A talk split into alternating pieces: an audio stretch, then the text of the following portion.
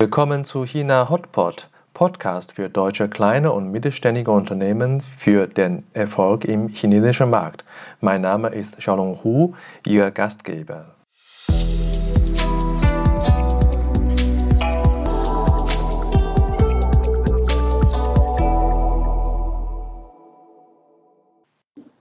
Hallo, willkommen zu Episode 11. Heute bei uns zu Gast Mike Jünst, Gründer und Unternehmer von Mike's Gourmet in Shenzhen. Mike Jünst hat seine Ausbildung in Hannover gemacht. Er bereist als Fünf-Sterne-Koch für elf Jahre die Welt und bevor er 2016 in China ankam. Sofort hatte er hier Chance für Business entdeckt. Zwei Jahre später hatte er sein Unternehmen Mike's Gourmet, ein Boutique Food Service Provider, wie er selber bezeichnet, gegründet. Man könnte es eher ein, als eine Food Manufacturer oder Solution Provider bezeichnen, nämlich für Restaurants, Schulen, Hotels, Cafés, Caterers, inklusive divers äh, Dienstleistungen und Schulungen für zum Beispiel Essen, Lagern, Lebensmittelbehandlung, Essenpräsentationen, Servieren und Gerichtvorstellungen. Mike spricht in seinem Geschäftsalltag selten noch Deutsch und sucht aufgrund Expansion dringend Mitkämpfer, gerne auch aus Deutschland. Hallo Mike, danke, dass du Zeit hast. Wunderschönen guten Morgen aus China.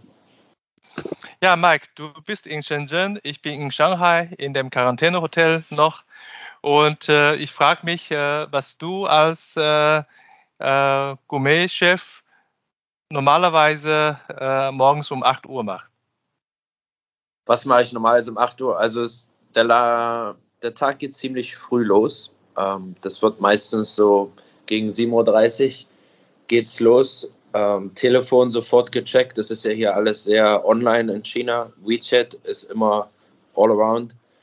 Und im Prinzip direkt ans Telefon gucken, was los ist und dann den Plan für den Tag gestalten. Und dann bei 8 Uhr ist meistens auch ähm, meistens, dass ich dann auch äh, zu Hause verlasse, also dass ich dann sofort irgendwelche Meetings habe.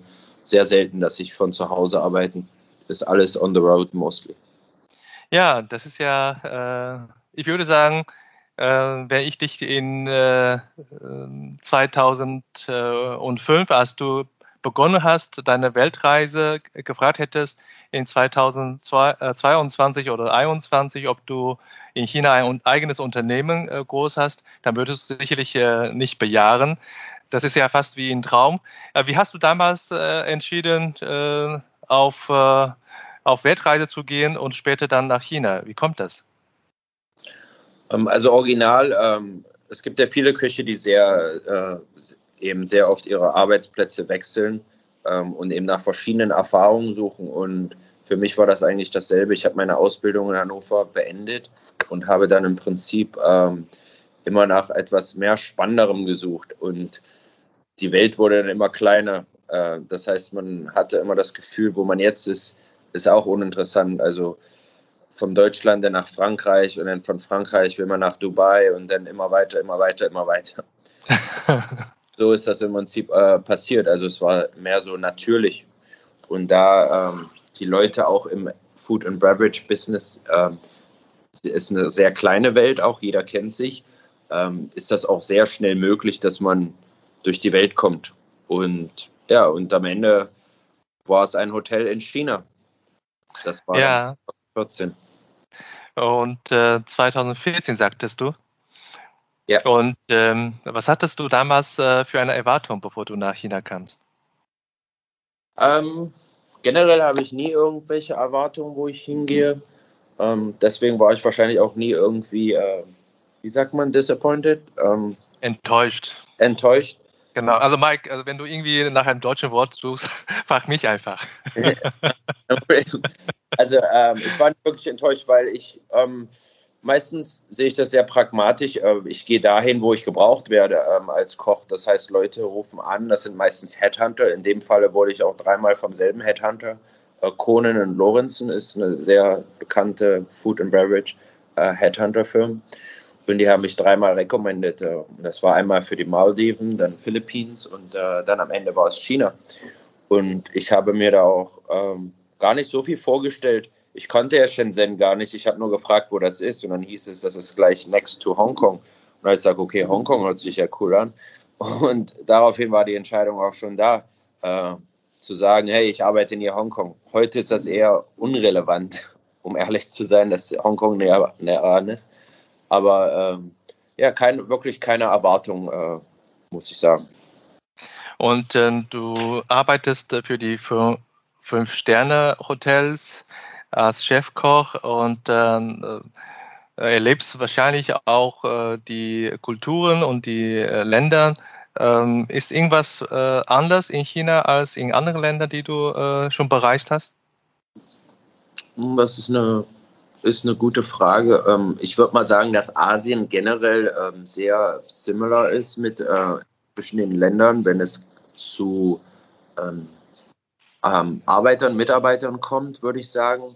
Äh, die Kulturen sind sehr äh, ähnlich, würde ich sagen, wie, wie Leute miteinander umgehen, äh, wie gesprochen wird, ähm, wenn es um Respekt geht und solche Geschichten, was ja sehr wichtig ist, hier auch in China. Man hört immer, dass eben gewisse Sachen, es geht immer, man soll, keiner will sein Gesicht verlieren, dass man eben bestimmte Sachen nicht vor Leuten macht. Ähm, was vielleicht auch in Deutschland generell vielleicht auch nicht normal ist, aber vielleicht ignoriert man es ähm, und macht es einfach. Aber hier muss man vielleicht, würde ich sagen, ein bisschen, bisschen mehr äh, Empathy haben. Brauchst dich wieder. Ja, ja das äh, Einfühlungsvermögen. Ja. ja das äh, verstehe ich. Hast du äh, äh, aus Unwissen oder äh, hast du manchmal Lehrgelder gezahlt in diesem Bezug?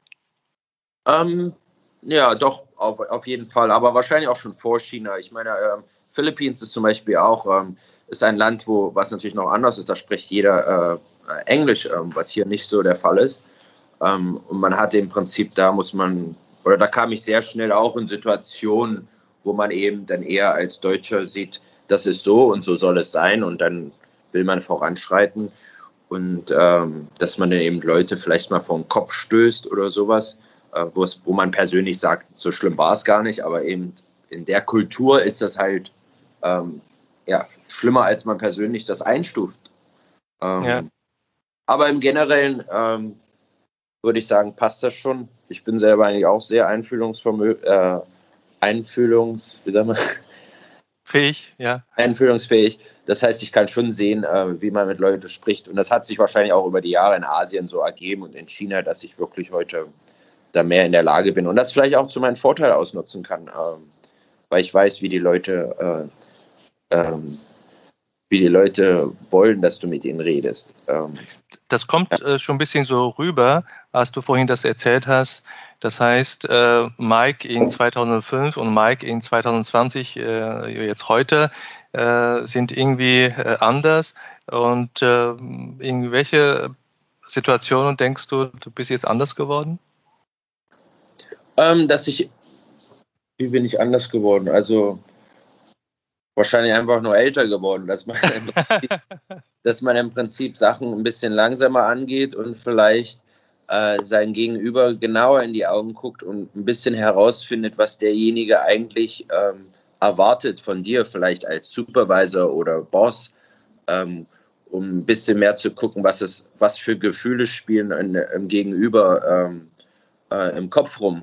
Und das dann halt, wenn ich sage, zum Vorteil ausnutzen, das hört sich jetzt so blöde an, das hört sich negativ an, aber im Prinzip schon, dass man ähm, das für sich nutzt, dass man weiß, äh, wie der Gegenüber denkt und ähm, dementsprechend nach vorne schreitet, anstatt jetzt einfach nur mit einer Axt sagt, so muss es sein. Und deswegen sagen ja auch viele, äh, so ist China, China ist nicht Deutschland und China ist nicht Ausland und so weiter. Es wird ja auch sehr oft, auch noch heute wird mir das ähm, mehr oder weniger an den Kopf geworfen weil es eben halt anders ist. Ich persönlich empfinde es nicht anders. Ich glaube, ähm, es ist vielleicht ein bisschen menschlicher. Leute wollen äh, mehr Kontakt.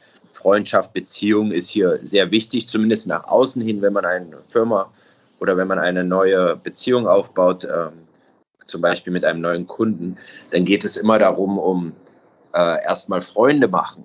Ja? Äh, das heißt, ähm, was essen gehen, was zusammen trinken, ähm, sich kennenlernen, wer bist du eigentlich, bevor ich jetzt hier anfange, ähm, in eine Business Relationship einzugehen. Mhm. Das ist schon sehr, äh, sehr normal hier. Ähm, mhm. Aber gar nicht zu Deutschland vergleichen, weil ich ja nie ein Entrepreneur in Deutschland war. Ähm, mhm. Deswegen weiß ich nicht, weil so würde ich ja sagen, ist das ja eigentlich nichts Schlimmes. Äh, macht ja auch Sinn, wenn man sich kennt, bevor man irgendwie Business eintritt. Ja. Äh, aber hier wird das immer sehr out, äh, outgepointed. Also hier wird das. Mhm. Äh, das äh, ähm, Stichwort äh, genauer äh, beobachtet und äh, die Dinge für sich dann besser zu nutzen. Das kann genau eigentlich für dein späteres Unternehmertum eigentlich nutzen. Du hast ja der Markt genau beobachtet und dann relativ schnell meiner Meinung nach entschieden, dein eigenes Business aufzubauen wie du sagst, in Deutschland warst du ja nicht Seriengründer gewesen. Ne? Du hast ja, ja. das Unternehmertum erst in, in, in China gemacht, auch nicht in anderen Ländern. Was äh, in den Philippinen habe ich ja eine Firma aufgemacht. Also ah, ich stimmt, stimmt. war einmal Entrepreneur gewesen. Stimmt. Und ähm, das heißt, du hast schon im Ausland auch dieses Unternehmertum entdeckt, äh, was in dir steckt. Und in China hast du diese äh, Mike's Gourmet entdeckt. Was eigentlich äh, sind die Businesschancen, die du entdeckt hast? Was hat dich dann inspiriert? Was mich inspiriert hat, ähm, also der Unterschied, also wir produzieren ja Essen, also wenn ich jetzt mal das als Beispiel nehme, es ist ja schon ein Unterschied, das ist auch, was ich mit einen Bekannten sehr oft berede der Unterschied zwischen unserer Firma und einer anderen, die einfach nur Essen produziert, ist, dass wir ja eine Lösung haben und dass äh, der Markt hier ein Problem hat. Und dadurch, dass wir ein Problemlöser sind, sehen wir natürlich viel mehr Potenzial in Sachen äh, Wachstum. Ähm, was wäre jetzt, wenn ich ähm, irgendein Essen einfach nur produziere? Ich nehme mal ein Beispiel, deutsche Würstchen. Produzierst hier deutsche Würstchen erstmal gibt es sehr viele Fabriken und am Ende ist es, geht es immer nur, wer hat das leckere Rezept und dann geht es um Marketing. Ähm, und das heißt, da ist sehr viel Competition und dann wird Preis unterdrückt etc. Und bei Lösungen, äh, was wir daran so interessant fanden, ist, dass hier eben wirklich eine Lösung gebraucht wird. Das heißt, hier geht es eigentlich weniger um Preise. Hier geht es wirklich darum, ähm, dass bestimmte Leute ähm, was Food and Beverage related machen wollen äh, ob die jetzt eine Kantine haben, eine Schule haben, einen Kaffee haben, die wollen Produkte anbieten und sind nicht in der Lage, das vernünftig zu machen. Das heißt, sie suchen normalerweise ähm, in den alten Tagen nach einem Consultant-Koch und der würde dann sehr viel Geld bekommen, würde alles sein Wissen im Prinzip auf den Tisch hauen und dann würde er auch wieder gehen. Also nicht wirklich auch eine Lösung. Ähm, das heißt, äh, wir haben die Lösung gefunden, dass wir das verbinden können mit Produkten. Weil auch wenn wir Wissen weitergeben, wie man zum Beispiel etwas kocht in einem Kaffeeladen oder in einer Kantine, dann hilft das meistens gar nicht, weil wir ja vor Ort gar nicht die Workforce haben, die dieselben Erfahrungen haben und solche Produkte gucken, kochen können. Also um es kurz zu machen, Lösung ähm, ist das, was uns äh, motiviert hat. Und wir haben gesehen, dass der Markt halt Lösungen braucht, continuously für neue Produkte, interessante Produkte, äh, einfach anwendbare Produkte, ähm, Convenient Food. Äh, du sagst äh, Solution oder Lösungen. Ist das, äh, was du jetzt anbietest oder das Problem, was du entdeckt hast, äh, ein, äh, in, äh, ein allgemeines Problem überall auf der Welt, wo du bereist hast? Oder ist hier etwas anders noch? Also es gibt ja eine Firma in Deutschland, die sowas auch macht. wie ich schon vorher mit dir unterhalten habe, die heißt Sander Gourmet die machen ja im Prinzip genau dasselbe. Die haben diese Lösungsstrukturen und die sind sehr groß, 45 Jahre alte Firma.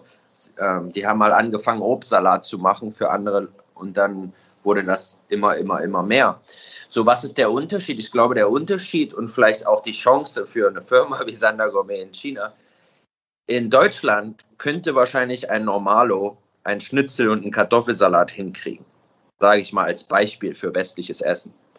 Ähm, in China wäre dieses Produkt auch in Demand. Leute würden es essen. Ähm, der Markt will neue Produkte, will mehr westliche Produkte.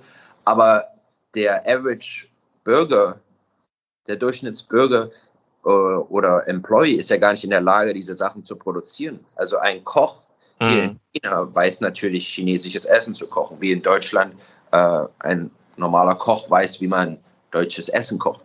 Vielleicht mhm den asiatisch. Aber hier ist es halt, wenn du jemanden fragst, hier etwas zu machen, keine Ahnung, ein, ein Frikassee oder ein Gulasch oder koch mir mal ähm, eine Gemüsesuppe. Das, ich würde sagen, das ist in Deutschland eher so fast schon äh, basic. Ähm, braucht man nicht mal Koch für sein. Und hier hast du eben das Problem, dass Köche das nicht wissen. Ähm, aber die Eigentümer verlangen eben auf ihren Karten mittlerweile einen gewissen Prozentzahl ähm, an westlichen Essen. Und vor allem Kantinen und Schulen. Äh, die Zeit ist vorbei, wo eben nur noch Reis gegessen wird mit irgendwas obendrauf, sondern äh, da hat sich schon viel geändert. Und der, man hat gar nicht die, die Knowledge, die Köche. Mhm, mh, mh, verstehe. Und die, die die Knowledge haben, kosten natürlich einiges mehr. Wenn man eine Kantine hat, willst du da auch keinen einstellen für 3000 Euro im Monat, bloß damit der weiß, wie man kocht. Du willst mhm. Dann jemanden haben für den Preislevel, der managt und nicht wirklich äh, da noch hands-on äh, Leuten sagen muss, wie man Basic Western Food macht. Mhm. Die, die äh, das ist genau der Unterschied. Ähm, man hat eben hier die Chance mit der Unwissenheit und der nicht existierenden äh, Erfahrung über westliches Essen äh, eine Lösung anzubieten. Ja. Mhm. Also im Grunde genommen, äh, du hast auch Wissen exportiert über westliches äh, Essen ne? und dann noch äh, ein, ähm, ein geschicktes äh, Service äh, dazu gepackt als Zusatz äh, Zusatznutzung für den Kunden und dann noch irgendein System gebracht. Ich bezeichne das als Plattform, weil du ja auch wirklich sehr breit aufgestellt bist und für den Kunden sehr, äh, sehr angenehm äh, gemacht hast. Ähm, du hast aber äh, vorhin auch immer beschrieben, wir. Das heißt, du hast mit mehreren zusammen das Business aufgemacht? Ähm, nehme ich generell den Term. ähm, ist das hier schon eine One-Man-Show? Ähm, ich habe zwei äh, Investoren, die sind aber nicht in China. Das waren äh, im Prinzip Bekannte und Freunde, die haben ähm, daran geglaubt. Ähm, das war das Initial Investment, was wir hier hatten. Äh, wenn ich sage wir, dann meine ich halt ähm, unsere paar Mitarbeiter, die alle seit Anfang an dabei sind und äh, ja, jeden Tag weiter am Traum arbeiten. Ja, äh, wie viele Mitarbeiter hast du und welche Rolle, also welche Aufgabe hast du eigentlich in der Firma? Ist eigentlich sehr simpel. Also wir haben ähm, einen Qualitätskontrolleur, ähm, der im Prinzip, wir arbeiten ja mit verschiedenen Fabriken zusammen. Er ist immer in der äh, Qualitätskontrolle in den Fabriken und stellt sicher, dass unsere Rezepte, die Zutaten und das Essen so schmeckt, wie man äh, das vorher eben besprochen hat. Und ähm, der nächste wäre dann im Prinzip uh, Finance, ist natürlich ein sehr wichtiger Aspekt. Ähm, äh, als dritte Person haben wir im Prinzip sowas wie einen Sales Support. Das ist im Prinzip ein Koch, der in der Lage ist, eben diese Produkte zu erklären vor Ort beim Kunden, äh, sie zu trainieren, was sehr wichtiger Part ist vom The Business. Dass man im Prinzip zu einem Coffeeshop hingeht und denen sagt, okay, das ist, was ihr machen könnt, das ist, was wir hier vorschlagen, aufgrund ähm, ähm, ja, jeder Laden und jeder Business ist anders. Da tun wir dann individuelle Lösungen daneben aufzeigen äh, und benutzen dann halt unsere Produkte dafür. Ähm, ja, und ich selber, also wir sind insgesamt vier Leute im Moment, weil wir eben alles sehr slick halten können, weil wir eben mit äh, Fabriken arbeiten, die ja eigentlich die Leute employen. Ähm, wir, ich selber kümmere mich eigentlich mostly um Sales über die Jahre hast du natürlich immer mehr Leute, die mich direkt kontaktieren. Ich sage, hey, ich habe gehört, was du machst hier, ich brauche das, ich habe einen Kaffeeladen, ähm, ich habe eine Kantine und so weiter. Ähm, und dann helfe ich denen, gebe ich dann aber meistens auch gleich weiter an unser Team. Was ich äh, meistens mache, ist eigentlich Business Development. Das heißt, ich versuche zu connecten ähm, zu Sachen, die Sinn machen. Also mehr Fabriken, ähm, mehr Fabriken zu visiten, die vielleicht ähm, verschiedene ähm, andere, wie sagt man, Equipment? Äh, aus äh, äh, Einrichtungen.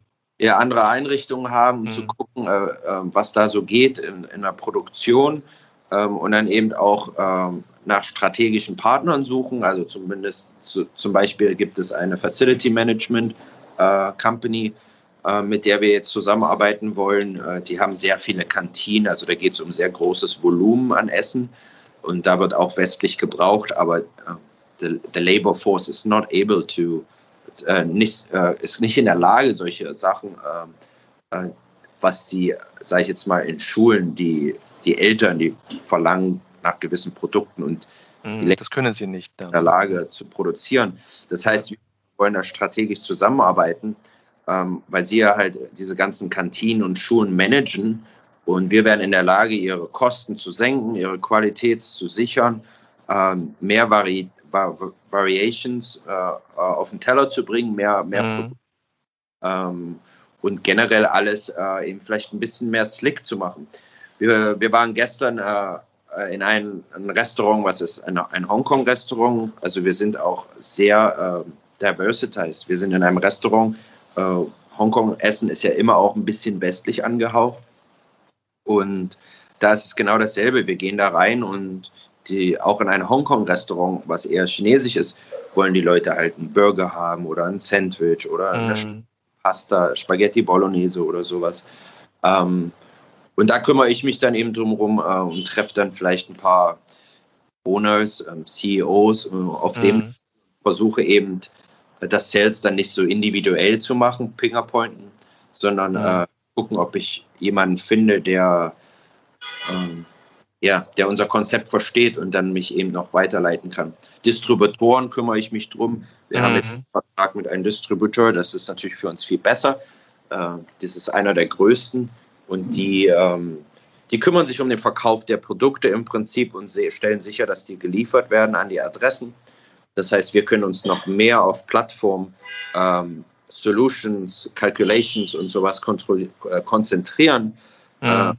Weil eigentlich der Direktverkauf eigentlich für unser Business Model eher ein äh, Partner sind, ne? Die, die Partner. Ja, die sind Partner, aber für uns ist es ein Waste of Time, wenn wir jetzt ja. alle äh, potenziellen Kunden, die es ja hier schon gibt, äh, nacheinander zu suchen, sondern es mhm. schon mit jemandem zusammenarbeitet, ähm, der auch daran glaubt, weil dann können wir eigentlich mehr in den Solution-Aspekt eintauchen.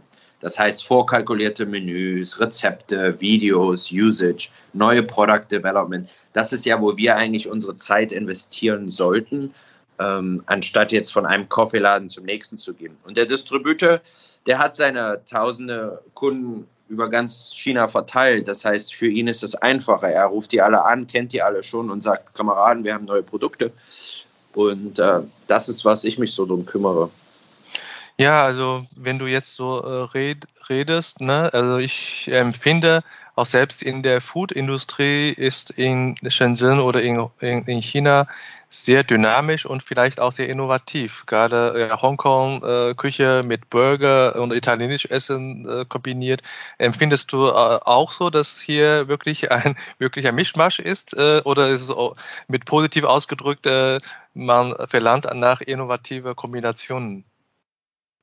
Ist eine gute Frage. Es ist, es ist, ein, ganz, ist ein ganz spezielles Land in, in der Term, weil in Deutschland, ähm, vielleicht wird es das auch mal geben, vielleicht ist, ist ja jemand interessiert, wenn er das heute hört hier. Ähm, hier haben Restaurants ähm, sehr oft sehr ähnliche Menüs und es gibt nicht viele, äh, die das Prinzip, was wir in Deutschland haben, äh, nachgehen, indem man sich konzentriert auf eine, auf eine Linie des Restaurants. Das heißt, ich bin italienisch, ich bin schwäbisch, ich bin, keine Ahnung, bayerisch, ich bin das, das und das. Und dann verfolgt man diese Linie über Jahre. Ähm, hier ist es eher so, dass äh, du hast ein Restaurant. Ähm, ich habe jetzt jemanden kennengelernt, der hat acht, acht Läden, äh, seine meisten Läden in Shanghai. Habe dein Menü gesehen, das sieht wunderbar aus. Würde es aber in Deutschland, glaube ich, gar nicht geben. Äh, da hast du eine spanische Paella drauf, äh, da hast du einen Burger drauf, da hast du eine Pizza drauf, da hast du Pasta drauf, ähm, da hast du verschiedene Steaks drauf. Das heißt, eine very big variety of food. Ähm, Im Prinzip kannst du da einmal westlich von durch ganz Europa kannst du dich essen. Und dann gibt es noch eine russische Borscht. Eine, das ist alles, alles total Mischmasch. Heißt mhm. aber, schlimm sein muss. Ich glaube, das Problem ist hier, again, ähm, wenn du in ein italienisches Restaurant in Deutschland machst, suchst du jemanden mit italienischen Kocherfahrung. Ja, ähm, aber was machst du, wenn du einen Laden aufmachst, wo du die beste Paella verkaufen willst, die beste Pasta, die beste Pizza und die beste das? Das heißt, mhm. eine Küche, die im Prinzip äh, das ganze Spektrum ab, abcovern. Und würde ich eher sagen, schwierig. Für mich ich habe überall gearbeitet. Für mich ist es eher einfach, aber ich gehe mal davon aus, jemand mit meiner Erfahrung eher unwahrscheinlich oder nicht so, nicht so vorhanden äh, so oft. Und dann ist das ja auch nur eine einzelne Person, die dir richtig kochen, sind ja dann, sind ja dann die meistens noch die Leute äh, unter dem Koch oder unter dem äh, Chef. Also ist alles schon ziemlich mischmasch hier. Aber Hongkong-Restaurant kennst du ja vielleicht auch. Ist ja mhm. Äh, sehr, sehr große Menüs. Äh, vom, äh, vom süß zu salzig zu Afternoon Tea, sehr viele Getränke. Also das sind richtige Bücher. Ne? So, mhm. das, das, kennt man ein bisschen eigentlich auch, wenn man äh, in ein chinesisches Restaurant geht in Deutschland. Äh, da hast du ja meistens auch so 20, 30 Pages. Aber mhm. komischerweise 10% werden meistens sowieso immer nur bestellt. Jeder äh, kauft seine Ente knusprig und süß. du kennst aber, die Deutsche ganz gut. Ja, aber es ist immer noch, ist immer mal dieses dicke Buch, ne? Und das ist so typisch ähm, Hongkong äh, oder auch Chinese Restaurant hat sich eben mittlerweile ein bisschen mit westlichen Sachen abgemixt, ne? Mhm. Ähm, eine andere Beobachtung meinerseits, ich bin ja kein äh, Experte hier in dieser Branche, äh, aber trotzdem als äh, Konsumer merke ich, dass die Restaurants äh, nicht gar nicht so lange halten. Sie machen auf und wieder zu und äh, der Markt ist immer so in Bewegung. Ist es äh, ist deine Beobachtung auch so? In Deutschland merkt man, ein gutes Restaurant bleibt Jahrzehnte, vielleicht Jahrhunderte bestehen. Ne?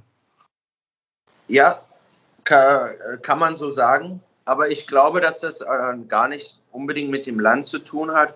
Ich glaube, da, äh, da sind viele entrepreneurische Fehler, die gemacht werden. Ich glaube, ähm, man, natürlich sieht man, du gehst nach Shenzhen und siehst da Haufen Leute auf der Straße und man denkt sich, wenn ich hier einen Laden habe, das würde doch ab die Luzi. Ne? Und das heißt, dass manchmal vielleicht der, das Selbstvertrauen höher ist als ähm, ähm, die Erfahrung, wie man ähm, so ein Projekt angehen würde. Also ich rede hier vor allem, dass man in Deutschland würde man wahrscheinlich, keine Ahnung, ein paar Monate oder generell jeder Businessman würde das wahrscheinlich vorkalkulieren, wie viel müssen wir jetzt hier am Tag machen, äh, wie viel wären unsere Personalkosten, das durchzukalkulieren und dann zu gucken, ist unsere, unser Selbstvertrauen, matcht das die Nummern? Und hier ist, muss man sagen, das Selbstvertrauen ist meistens höher, weil natürlich das Geld vorhanden ist. Hier sechs, sieben Leute tun sich zusammen, die ein bisschen Kohle an der Seite geschafft haben und sagen, wir machen jetzt einen Laden auf. Und dann hört sich die Miete gar nicht so schlimm an und merken dann aber, dass wenn man die Miete durch 30 Tage teilt, dass das immer noch ein paar tausend Euro ähm, an Umsatz jeden Tag sind. Und dann werden sie nervös und dann werden Fehler gemacht, dann, wird, dann ist die Angst da, Geld zu verlieren und dann wird hin und her Sachen gemacht. Und also das ist schon meine Erfahrung, dass äh, diese generelle PL und Budgeting, man hat zumindest das Gefühl, kann ja nicht für jeden sprechen, dass dieses Initial Budgeting, da spreche ich auch aus einer Erfahrung, das habe ich auch schon am Anfang so durchgemacht, dass dir Selbstvertrauen höher ist, als eigentlich äh, äh, mal das, das Budget wirklich angucken und gucken, ist das realistisch, was wir hier, was wir hier erhoffen. Äh, dass man mm. macht und dass der hier am Tag 10.000 Euro macht oder sowas. Mm halt auch mal eine Successful Company sieht, wo man dann aber meistens hier wird dann der Erfolg gesehen. Es wird aber nicht gesehen, dass, der, dass diese Firma schon fünf Jahre entsteht und dass die am Anfang richtig Hard Time hatten. Darauf ja, klar. gar nicht geguckt. Es wird dann nur geguckt, die sind erfolgreich. Wird nicht darauf geguckt, dass die nie erfolgreich am Anfang waren. Also ganz ja. selten am Anfang erfolgreich waren. Die meisten sind fast alle bankrott gegangen und haben es dann doch irgendwie geschafft. Ähm, und ja, aber wenn man das natürlich als Motivation nimmt, um einen leeren Laden aufzumachen und sagt, oh, guck mal, McDonalds verkauft so viele Burger, das schaffen wir auch, dann ist das natürlich, meistens klappt es leider nicht. Also das geht sehr viel Geld in den, den Bach runter, muss man echt sagen. Ja, also Erfolg ist ein gutes Stichwort, wie du vorhin über deine äh, Kundschaft redest und auch dein Business Development Idee die jetzt gerade schon ongoing sind. Äh, ich rede jetzt auch schon Englisch mit Deutsch zusammen. Ähm, das äh, erweckt äh, einen Eindruck, dass du erfolgreich bist. Ich auch ich weiß, dass als Unternehmer wird nie sozusagen zufrieden geben und sein bisher bis, bisherig Geschaffenes als erfolgreich bezeichnen. Aber ich wage das mal, dich zu fragen, ähm, wo äh, siehst du den bisherigen Erfolg in deinem Unternehmertum? Wo ich den sehe? Genau. Hm. Wo hast du äh, gut gemacht, äh, selbst auf die Schultern äh, klopfen und äh, äh, in welchem Bereich seid ihr eigentlich ganz gut erfolgreich unterwegs?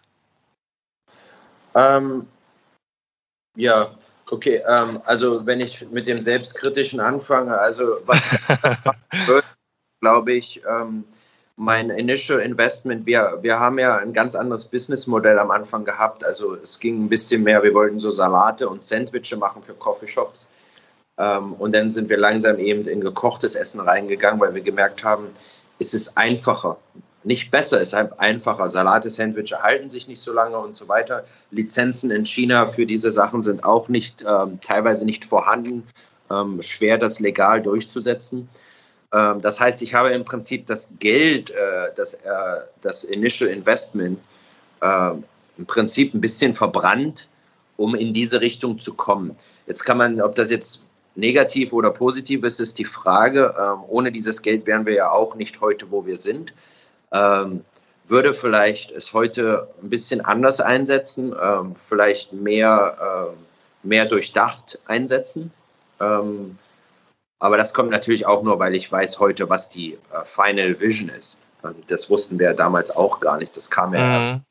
durch. Also ich würde vielleicht ein paar Entscheidungen anders treffen über, wie man ähm, Geld investiert oder Geld nutzt. Um, ja. Ja, wie ich vermutet habe, als Unternehmer ist er nie, nie zufrieden ähm, mit dem, was man äh, geschafft hat. Ist auch in Ordnung so. Aber äh, muss ich sagen, äh, also was ist positiv? Ähm, ich glaube für mich persönlich, äh, wo ich mir selber auf die Schulter klopfen kann, ist äh, die ähm, the relationships, die, die, die ganzen Leute, die man kennt. Also ich bin jetzt sieben Jahre in China und man kann schon sagen in der Industrie, dass mich jeder kennt. Ähm, nicht auf irgendwie ein Star-Level oder sowas, sondern dass Leute wissen, wo ich bin, was ich mache ähm, und dass ich in der Lage eigentlich bin, in meinem Business ähm, sehr gut zurechtzukommen, weil ich halt die Stru Infrastruktur habe. Ich kenne mehr oder weniger jeden. Ähm, wir reden jetzt nicht vom Ausländern, sondern eben auch vor allem Chinesen und weiß genau, wem ich frage für was und äh, komme dadurch äh, immer mehr durch die Welt. Das heißt, desto länger man dann auch bleibt, desto einfacher wird es, weil man im Prinzip you know your neighborhood. Du kennst deine Nachbarn und weißt genau, was, wo du hingehen kannst, wenn du was brauchst und wie du nach vorne schreitest, ohne dass man dann sagt, ich habe eine Vision und nächst stehst vor einem weißen Blatt Papier. Das ist im Prinzip äh, viel einfacher heute Sachen zu machen für mich, weil ja, ich weiß genau, wie ich anrufe, äh, um nach was etwas zu fragen oder ja, mhm. um nach vorne zu bringen. Das ist, ich glaube, Zeit ist einfach der Zeit, die man spendet vor Ort, wenn man in China ist, äh, wird es immer besser. Also ein Kumpel ja. von mir, den hast du ja auch, glaube ich, interviewt, der Fabian. Ich glaube, der kann das auch bestätigen. In seinem ersten Jahr, wenn man, er ist ja direkt ins Entrepreneur nach China reingegangen, wo ich ja mhm. hier zwei Jahre gearbeitet habe als Koch. Mhm. Äh, Hotel. Das heißt, ich hatte ja die Advantage, dass ich ähm, in den zwei Jahren dann schon Leute kannte durchs Hotelwesen und dann mhm. und dadurch eigentlich schon eine gute Connection hatte. In seinem Fall kommst du dann direkt her und kennst keinen und musst direkt im Prinzip Geld machen und deine Firma äh, nach vorne bringen als Entrepreneur. Das heißt, du musst ja wirklich dann jeden Tag Hände schütteln. Und heute, ein paar Jahre später, äh, kennt ihr auch alle. Und dann macht das alles auch viel mehr Spaß, ist einfacher, weil man eben ja, seine Ideen leichter umsetzen kann. Dann ist es nicht nur ein Traum im Kopf, sondern äh, Leute kennen deine äh, Ambitionen und dein Business Model und rufen dich dann an auch und bringen dir neue Kontakte etc. Mhm. Du hast ja noch vieles vor und äh, du hast auch vorhin äh, beschrieben, du hast ein, in, in dem Team eine Qualität, eine Kontrolle und äh, noch einen, der Rest machst du. Äh, ich habe auch angekündigt, du suchst Leute. Äh, welche, welche Skills oder welche äh, Ergänzungen suchst du in deinem Team? Also China ist ja E-Marketing sehr, sehr wichtig. Das all, alles, was ähm, was Internet betrifft, ähm, gerade für uns als Plattform, wo man Leute trainiert und wo wir, ähm, sage ich mal, Rezeptvorlagen oder Menüvorlagen oder Buffetvorlagen kreieren müssen, um ähm, Leute davon zu überzeugen, dass unsere Produkte sehr äh, useful sind und einfach anzuwenden. Und das braucht natürlich viel Content Creation. Also Content Creation ist für uns eigentlich wirklich der, der Schlüssel hier, äh, um den Markt auch ähm, breit zugreifen. Darf ich hier kurz einhaken? Du meinst Content, also die Inhalt äh, Creation ist äh, bezogen auf das Produkt oder bezogen auf Marketing? Ähm, ja, im Prinzip das, das Produkt zu markten. Das, äh, also es geht hier darum, ähm, ich nehme mal ein Beispiel, du, du hast ein, äh, ähm, ein Beef Gulasch in, einer, in einem 1 Kilo Sack und der wird jetzt, äh, äh, den musst du heiß machen. Du musst den Leuten sagen, wie viel das kostet, wie man das präsentieren kann auf einen mhm. Teller. Mhm. Das sind alles Vorkalkulationen, die man für den Kunden schon machen kann. Ja. Äh, die meisten unserer Kunden wollen gar nicht kreativ sein, die wollen ja einfach nur was verkaufen, was essbar mhm. und mhm. Qualität hat und den Eindruck, äh, hausgemacht zu sein hat. Mhm. Und ähm, wenn ich jemanden brauchen würde, ist das schon jemand, der Erfahrung hat in ähm, Website, E-Marketing, ähm, mhm. Videos ähm, etc. Alles, was man heute so braucht, um Inhalte ähm, raus an den Markt zu bringen. Ähm, mhm. Das ist schon etwas, äh, wo wir lack, wir sind alles Köche, wir kümmern uns meistens sehr produktspezifische Sachen, ähm, haben aber da, wissen zwar, was wir wollen und wo wir hin müssen, aber können es halt selber äh, aufgrund unserer eigenen Skills gar nicht äh, kriegen das natürlich gar nicht hin. Und die Zeit kommt nochmal dazu, auch wenn man das Skill hätte, dass man, der Tag wird ja auch nicht länger. Mhm. Und der Markt schreit auch danach, ne, nach dieser Skills. Ja, absolut. Man muss ja, äh, ähm, also eines der Gründe, es ist ja nicht so, ähm, wenn, also auch hier, wenn jetzt ein Laden irgendwie zumacht, ähm, wir machen ja B2B, wir machen ja Business to Business. Und ich, da gibt es ja auch viele Läden, die da oder Distributoren, die nicht äh, erfolgreich werden. Ich glaube, einer der Gründe ist einfach, dass man ähm, nicht, äh, nicht schnell genug an den ähm, an die rankommt, die, die, die dieses, ähm, die diese Service brauchen. Äh, es ist sehr äh, wahrscheinlich, dass, dass wenn man, wenn man das besser E-Market, dass man unser Grow wahrscheinlich äh, in die hundertprozentige Zahl pro Monat gehen kann, weil Leute according to Internet. Man kann sehen, wie viele Leute suchen nach Produktsolutions. Ähm, da gibt es sehr viele Leute, die danach suchen. Jetzt die Frage, wie kann man sich positionieren, dass Leute einen finden? Ja? Das heißt, also wir haben jetzt auch schon Hotelgruppen, die, ähm, die sagen, dass sie seit Jahren äh, sowas wie uns suchen, die sowas wie uns suchen, die ähm, diesen kind of Service anbieten. Mhm. Haben sowas nie gefunden und wir haben die mehr oder weniger nur auf Glück gefunden. Ja, mhm. dann eingerannt. Und dann denkt man sich, Mann, da muss es doch eine Möglichkeit geben. Wie kann man auf einer Plattform vorhanden sein? Weiß nicht, ob Internetseite die richtige Lösung ist, aber es ist vielleicht ein guter Ansatz zum Start, dass man halt, äh, dass die Leute einen einfacher finden und wissen, okay, Western Food Solution, uh, that's the person you should call. Um, he's gonna make it happen. Ansonsten uh, ist das halt schwer. Die finden, es findet sich keiner. Also der Markt ist da, die Leute brauchen was, aber die wissen dann auch nicht, wo suche ich denn danach? Und dann fragen die ja meistens ihre eigenen Bekanntheitskreis. Wahrscheinlich nutzen sie WeChat und schreiben zu ein paar Freunden, hey, hier, ich habe da was und ich will mhm. was machen. Und dann kennen die mich aber auch nicht, weil mhm. die Business ja auch gar nicht mit Essen und F&B zu tun haben, mhm. sondern es kann sein, dass da jemand einfach nur äh, ein Eigentümer eines riesen Hochhauses ist und da ist eine mhm. 200 Leute drin. Ne? Und sie wollen gern was anbieten und kennen keinen der das macht. Und dann machen sie es dann meistens selber, was dann meistens total in die Hose geht. Und ja, man muss da irgendwie mehr Marketpräsenz haben, damit Leute wissen. Äh, ja, ohne Nein. Also ich habe dich verstanden, aber ich habe was nicht verstanden. Und zwar, ähm, ich sage dir auch warum. Ähm, China ist ja E-Marketing-Land. Ja, äh, angefangen hat Jack Ma mit Alibaba. Also ich äh, und jetzt äh, du sitzt in Shenzhen, da ist ja Tencent zu Hause mit WeChat. Also ich vermute, die Skills, die sag mal diese Hard Skills, was E-Marketing angeht, sind da. Aber trotzdem sagst ja. du, du suchst das. Was was was stimmt da nicht? Was was fehlt dir, so dass du da in Shenzhen nicht die gewünschte Personal oder Ressourcen findest? Äh, äh, nee, also du hast ja gefragt, äh, es, ging ja, es ging ja darum, ähm, ähm, vielleicht jemanden in Deutschland zu motivieren, uns zu Ich sage nicht, dass es hier nicht Leute gibt. Absolut, da gibt es genug Leute, die in der Lage wären, sowas zu machen. ist natürlich ein Unterschied in der Start-up-Phase, wo ich persönlich auch dieses ähm, E-Marketing als so essential, maybe as wahrscheinlich wichtiger als unsere Produkte selber, äh, so wichtig sind, da ist es dann die Frage, ob will man da jetzt einfach nur jemanden einstellen oder will man nicht jemanden an Bord haben, der Erfahrung hat und an unsere Business glaubt, weil du ja gesagt hast, ähm, äh, Leute zu motivieren, vielleicht auch uns zu joinen oder sowas. Und das ist natürlich auch immer so der Gedankengang. Natürlich kannst du einfach das Geld in die Hand nehmen und jemanden einstellen. Absolut, E-Marketing kriegst du auf alle Fälle genug Leute. Ähm, Mache ich ja auch manchmal auf kleiner Basis. Bezahlt man mal jemanden, um dir etwas zu machen, mal einen Katalog hier, ein Video da, ein Bild da.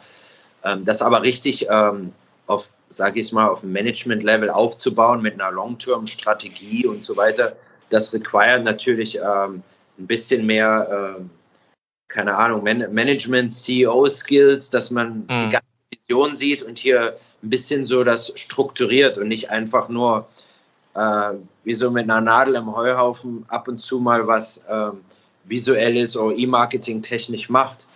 Und da ist es natürlich was anderes, ob man da jetzt jemanden employed und bezahlt oder ob man da jemanden hat, der den Background hat und dann auch viel mehr Input gibt, weil, weil derjenige dann eben ja, beteiligt ist an der Firma. Also das ist, ist schon anders. Alle, die bei uns arbeiten, das sind im Prinzip, äh, im Prinzip auch kleine Shareholders. Die arbeiten seit Anfang an in der Firma. Und das ist natürlich was ganz anderes. Die brauche ich nicht am Morgen aufwecken. Die stehen vor mir auf. Ja. Also, ja, ja, ja, das verstehe ich. Genau, was wir auch an Startup halt äh, brauchen. Weil wenn Leute sagen, äh, man braucht einfach nur Geld und dann löst sich alles, nicht wirklich. Mhm immer noch Leute, die irgendwie daran glauben und der, vielleicht auch ein bisschen sacrificen, äh, ihre Zeit äh, etc. Ähm, ansonsten hast du eben jemanden, der nur von acht bis fünf arbeitet und ja, das ist, das ist hier im Moment zumindest äh, ein bisschen schwer. Man will schon da mehr Energie reinstecken und das ist natürlich bei Eigentümern, Shareholders und Believers anders als ja. Das heißt, du suchst äh, Mitstreiter, Mitkämpfer und Mitunternehmer, äh, die auch E-Marketing-Background äh, haben. New Shareholders, Partner, die sagen, okay, Mike, hier, ich komme an Bord. Auch wenn derjenige kein Cash in der Tasche hat, wäre auch nichts Schlimmes. Aber ja. sagt, habe Bock da drauf, ich bin motiviert, ich will mal was anderes machen. You're welcome. Please join us. Ja, ja. Und ähm, hast du mal äh, überlegt, ähm, so eine äh, Person oder so eine äh, Agentur, sage ich mal, äh, ist eine Personalagentur ist auch eine Agentur, äh, muss ja nicht äh, vor Ort in Shenzhen sein, weil heutzutage kann man alles remote machen. Man muss ja nicht kontinuierlich quasi zusammenarbeiten, eng zusammenarbeiten und das, das gegenseitig gut kennen, das Produkt gut kennen, das Geschäft. Und also wenn, wenn du magst, also wenn du sagst, äh, remote, kannst du dir auch vorstellen, ich habe natürlich viele äh, Kontakte in Deutschland, die in dem Bereich E-Marketing äh, machen. Und in Deutschland ist eher so, habe ich zumindest so beobachtet, es gibt so viele, sehr viele Skills. Es gibt auch die, diese theoretische äh, äh, Wissen und das, äh, das, das, die Struktur, wie sowas aufbaut. Aber der Markt ist nicht so dynamisch, schreit nicht unbedingt nach diesem E-Marketing. Äh, äh, also die, die, die, das Marktvolumen ist insgesamt nicht so groß. Deswegen schätze ich mal, so wie in deinem äh, Kochskills du auch mit dem Wissen in China äh, Geld verdienst, schätze ich mal auch im E-Marketing-Bereich gibt es auch viele, äh, die sehr gerne ihr Wissen auch äh, sozusagen mit dir teilen und dadurch auch Mehrwert schaffen können. Ah, absolut. Also was du gerade gesagt hast, machst also wenn ich ab und zu mal in Deutschland bin, also ich habe auch nicht das Gefühl, dass das jetzt ein E-Marketing äh, äh, Land Country ist, sondern äh, da ist China schon ein bisschen anders. Das, das muss ich auf alle Fälle zustimmen weil in Deutschland ist halt alles sehr, nennen, nennen wir es mal konservativ. Ja. Aber hier, wenn in Deutschland geht jemand zum Fleischer und kauft sich seine Sachen ein, das machen Leute machen das hier gar nicht mehr. Die, die rufen einfach jemanden an, dann wird das online bestellt und dann wird das zu dir, wird ja alles nach Hause gesendet. Also da ist, äh, ist schon eine andere Welt, muss man sagen. Wenn du jetzt einem Unternehmer vielleicht zufälligerweise äh, wenn du Urlaub machst, äh, äh, triffst auf eine Insel und der sagte aus Deutschland, der sagte, ich würde gerne auch in China eine Niederlassung aufbauen äh, mit meinem erfolgreichen Businessmodell. Äh, was würdest du ihm empfehlen? Ähm, was würde ich empfehlen? Gute Frage. Ich glaube, ähm, das Wichtigste ist, glaube ich, erstmal, dass man so ein, zwei Leute hat vor Ort, die man kennt, die man vertraut, äh, die man jederzeit anrufen kann und viele Fragen stellen kann. Ähm, am besten wahrscheinlich auch ein Chinese. Ähm, das ist, glaube ich, schon der erste Schritt. Also ich hatte hier am Anfang auch jemanden bis heute. Äh, das ist eine gute Freundin, die, die hat mein Visa gemacht, nachdem ich das Hotel habe. Die kümmert sich um alle administrativen Sachen und bezahle ich gar nicht. Also ist wirklich ein, ein Freund, die weiß genau, äh, sie ist eine, eine Agent. Und ähm, das hat sich dann irgendwann mal ergeben, dass ich hier gar nicht mehr bezahlt habe, sondern wir sind einfach Freunde geworden. Und das ist natürlich super für solche Sachen, ähm, wenn man damit erstmal anfängt, damit man sicherstellt, dass ja alles so legal abläuft, damit man ja. richtig macht, dass man sich da nicht drum kümmern muss und man kann sich eigentlich auf, seine, auf sein Business äh, fokussieren. Also ein guter, ein guter chinesischer Kontakt, äh, eine Freundschaft schließen mit jemandem vor Ort, äh, der dir immer gerne hilft und muss sagen, äh, da kann man, ich glaube auch nicht, dass das schwer ist zu finden, weil es eher doch sehr freundlich zu Foreigners. Ähm, das heißt, äh, ja, das würde ich als erstes machen, jemanden finden vor Ort, den du immer anrufen kannst und der sich um solche Sachen für dich kümmert. Das ist ein guter erster Schritt. Neben den äh, Rahmenbedingungen, sage ich mal, diese vorbereitende Maßnahme für sein Business, äh, hast du da auch eine Empfehlung äh, zu ihm? Was meinst du damit? Also, also wie man wie man sein Business äh, von Grund an aufbaut, hast du da äh, Empfehlung zu ihm? Also das äh, in welchem Bereich sollte er sich zuerst kümmern? also Ressourcen, Struktur oder Markt? Wenn du sehr strukturell fragst, ist eigentlich ziemlich einfach. An einem Flugticket, fahr nach, äh, flieg nach China rein als Tourist, äh, geh vor Ort äh, und äh, beantrage eine Firma. Das ist hier auch ziemlich einfach. Das kostet dich weniger als 500 Euro. Äh, dann kannst du eine Firma beantragen, ähm, kümmerst dich jemanden für, keine Ahnung, für 50 Euro im Monat, die deine Taxes macht, ähm, um sicherzustellen, dass alles registriert ist. Dann kriegst du nach zwei Wochen eine, eine Lizenz ähm, die auf dein, entweder eine Postbox oder du mietest dir ein Office, äh, ein kleines. In meinem Fall ist es Wohnung und Office zusammen, dass man am Anfang auch sparen kann. Und dann, äh, ja, dann hast du die Lizenz an der Wand und kannst im Prinzip loslegen, äh, Kunden zu besuchen. Also es ist eigentlich einfacher, als man denkt. Es ist gar nicht unbedingt kompliziert. Wahrscheinlich auch nichts anderes als in Deutschland. Äh, du brauchst eine Adresse, willst ein neues Unternehmen beantragen und und dann los geht's. Du empfehlst auf jeden Fall, äh, so schnell wie möglich vor Ort sein und sein eigenes Bild zu machen. Ne? Und äh, jemand vor Ort, ich meine, wenn, wenn jemand jetzt zum Beispiel äh, eine Firma hat in China, sagt er eigentlich, ich bin interessiert am chinesischen Markt, aber jetzt dahin habe ich auch keinen Bock. Kann natürlich jeder andere sein. Das kann der zweite in Charge auf deiner Firma sein. Das kann mhm. der Bruder, der Cousin sein, der sagt, ich hätte da mal Bock, jetzt was zu machen. Und du sendest den rüber. So wie bei Fabian, in dem Fall auch ja eine sehr äh, erfolgreiche Firma in Hannover und dann äh, einfach der Sohnemann sagt, ich gehe mal nach China, äh, why not? Und dann geht mhm. er da, hat die Leute Ressources vor Ort und dann macht, äh, macht er Stück für Stück, baut das auf. Ist natürlich dann einfacher. Ne? Ja, ja, ja. Ähm, ja, was China für dich bedeutet, ist äh, relativ äh, klar, vom, Fünf-Sterne-Koch zu Unternehmer. Und äh, was hast du äh, in der Zukunft? in der Zukunft vor? Äh, das äh, würde mich interessieren. Ähm,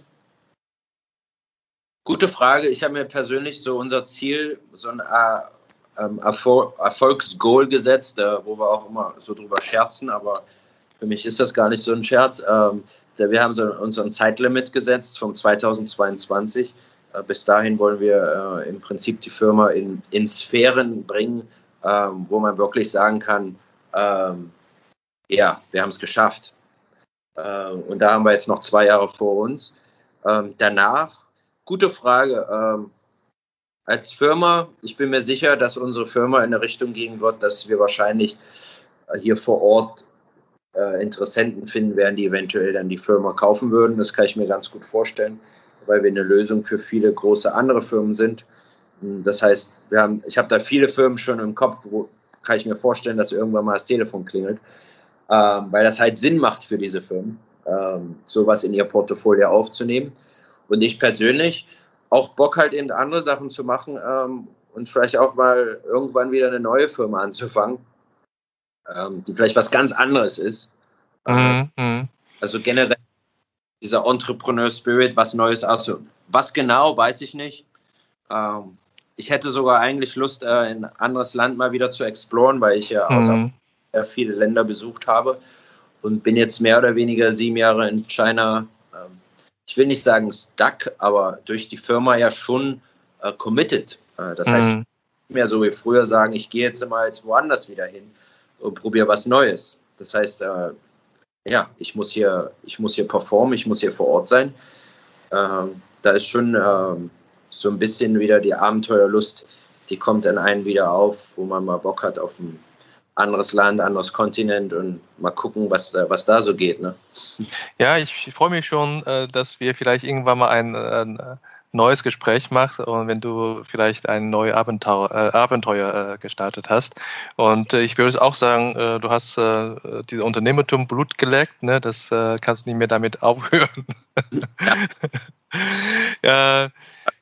jetzt habe ich ein paar persönliche Fragen. hast du in deinem WeChat-Account mehr chinesische Kontakte oder internationale Kontakte? Chinesische. Eindeutig, ne? Und ähm, weil am Ende am Ende bin ich ja auch hier, um den chinesischen Markt, also if I talk about business, not about Freundeskontakte, aber am Ende sind wir hier, um den chinesischen Markt äh, zu erobern. Ähm, das heißt, der Foreign-Markt ist sehr klein, also macht gar nicht Sinn. Also die meisten Kunden sind alle äh, Chinesen. Da sollte man sich auch konzentrieren, dass wenn man eine Firma hat, dass man wirklich sicherstellt, dass man eine Lösung findet oder dass man ein Business aufbaut, was chinesisch orientiert ist. Ähm, Natürlich gibt es ja auch Leute, die Firmen aufmachen, die fokussieren nur an Foreigners, like Plattforms for Foreigner, wo die Essen bestellen können, weil es auf Englisch gibt. Ist alles natürlich nicht so sustainable, weil natürlich über die Jahre das sich immer mehr ineinander geht. Also die APPs werden immer mehr Englisch, es wird immer internationaler. Das mhm. heißt, sehr unwahrscheinlich zu überleben auf dieser ähm, auf diesem Konzept, dass man jetzt nur Foreigner surft, äh, ein gewisses äh, Business Model. Ja, ja. Und wieder ausgeschweifter. Aber meine ich, äh, nur ja, Macht nichts. Äh, du bist in äh, Shenzhen unterwegs äh, und äh, ich frage, ähm, mit welcher Verkehrsmittel bist du mehr? Mit äh, Moped, mit Taxi oder mit Subway, also mit U-Bahn oder mit Didi? Also was nutzt du am, am häufigsten? Ich glaube, alles hast du schon genannt. Ich benutze sehr viel Mobike. Das ist hier dieses Fahrrad, was man hier immer nur anklickt und dann kannst du nehmen. Die stehen hier überall rum zum Mieten. Diese Mietfahrräder äh, mhm. nutze ich sehr gerne. Ähm, als zweites dann natürlich die Metro oder sowas. Äh, die, äh, jetzt wollte ich schon sagen, Straßenbahn. Wie nennt man das? Die Untergrundbahn? Nee. Genau, U-Bahn. U-Bahn. Also die mhm. U-Bahn äh, sind hier auch super in China. Ähm, also vor allem Shenzhen. Ähm, ist sehr convenient. Und dann ab und zu ähm, Taxi auch. Es ist eigentlich eine Mische auf, auf, auf allem. Mittlerweile ja, Metrosysteme, die U-Bahn sehr, sehr gut. Das heißt, man ist schneller als mit einem Taxi, äh, wenn man die Metro benutzt. Gehst du privat oder geht ihr privat so, äh, noch überhaupt noch essen? Doch. Also generell Kultur ist ja hier auch sehr auf, ist ja gar nicht so viel Kochen. Ähm, äh, ist, die Kultur ist schon eher, dass man äh, sehr viel isst und neue Sachen ausprobiert. Für uns noch mehr, weil wir immer interessiert sind, ist ja auch unsere Passion irgendwo essen. Äh, zu gucken, äh, was gibt's Neues, da hat ein neuer Laden aufgemacht oder jemanden besuchen, der einen Laden hat und mal Hallo sagen. Also schon auch sehr oft, ähm, würde man sagen, einmal täglich sind wir so bestimmt irgendwo, wo wir in einem, wo wir außerhalb essen. Wenn du äh, außerhalb essen gehst oder vielleicht auch internationale Küche, denkst du dabei ans Essen oder an, an die Arbeit, an das Business? Doch eher an die Arbeit, würde ich sagen. was, äh, was vermisst du aus Deutschland?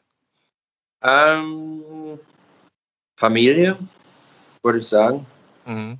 Glaube ich so am meisten. Das, äh, ansonsten natürlich auch ähm, Essen kann man wahrscheinlich auch wieder reinbringen, weil es natürlich schon was anderes, dort vor Ort zu essen und es schmeckt anders. Was natürlich noch dazu kommt, wenn du mit deiner Familie zusammen isst, schmeckt es immer besser, obwohl es genau dasselbe Essen vielleicht ist. Aber Ja, würde ich schon sagen. Familie, Familie und Essen, würde ich sagen, vermisse ich schon. Und vielleicht auch, äh, ja, vielleicht ein bisschen ruhiger. Die, die Städte und generell Deutschland ist so ein bisschen, würde ich sagen, ist nicht so schnelllebig. Shenzhen ist ja noch sehr extrem. Also es geht immer, mhm. Leute sind hier, um Geld zu machen, um Business zu machen, etc. Das heißt, mhm. es ist ja sehr vibrant.